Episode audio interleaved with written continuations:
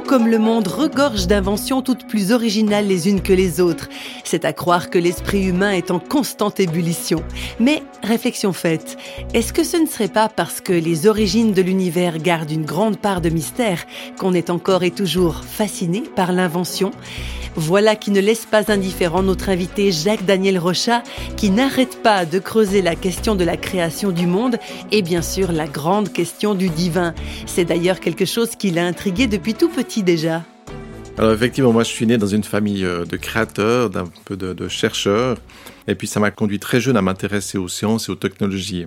Alors j'ai aussi imaginé, fait des projets d'invention depuis tout petit. J'ai passé beaucoup de temps à concevoir toutes sortes de prototypes. Et au fil de mes recherches, j'ai pu découvrir l'énorme fossé qui nous sépare euh, des technologies présentes dans la nature. L'aérodynamisme, la physique, la chimie, l'électronique, l'informatique, la génétique, bref, qu'on pourrait faire toute la liste des sciences et tous des domaines où l'homme a, a fait beaucoup de recherches. On découvre avec stupeur que toutes ces choses sont déjà maîtrisées dans la nature.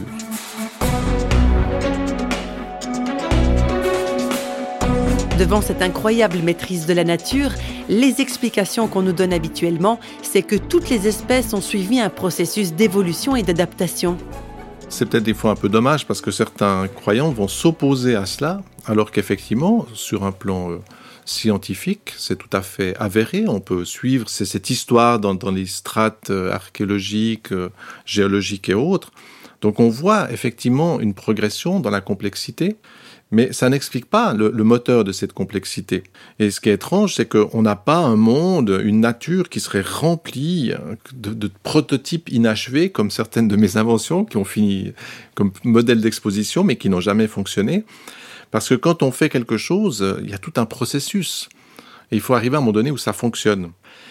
Et j'aimerais donner ce petit exemple. Vous connaissez les plantes qui ont un petit parachute, et quand on les secoue, eh bien, les graines profitent du vent pour aller se planter n'importe où. Eh bien, cette simple plante, elle montre qu'elle maîtrise la notion du monde, parce que ce qu'elle exprime, c'est une conscience du monde global, qui a des terres à côté qu'on peut ensemencer, et puis surtout, elle démontre la maîtrise complète des lois aérodynamiques.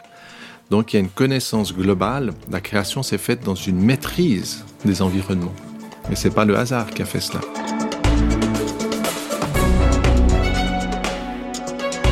Alors s'il n'y a pas de hasard, c'est donc qu'il y a une volonté, autrement dit un créateur?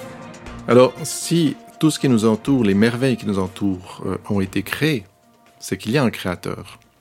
Si un créateur, ça signifie que je suis sa créature. Et là, on touche quelque chose de personnel. Je suis le fruit d'une volonté. C'est comme si j'étais un enfant désiré. Il y a eu une volonté de conception de ma vie.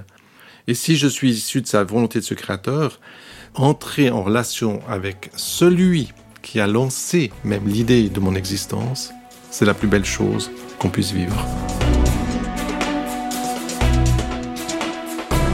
Eh bien, vous y avez déjà réfléchi à ça Entrer en relation avec le Créateur?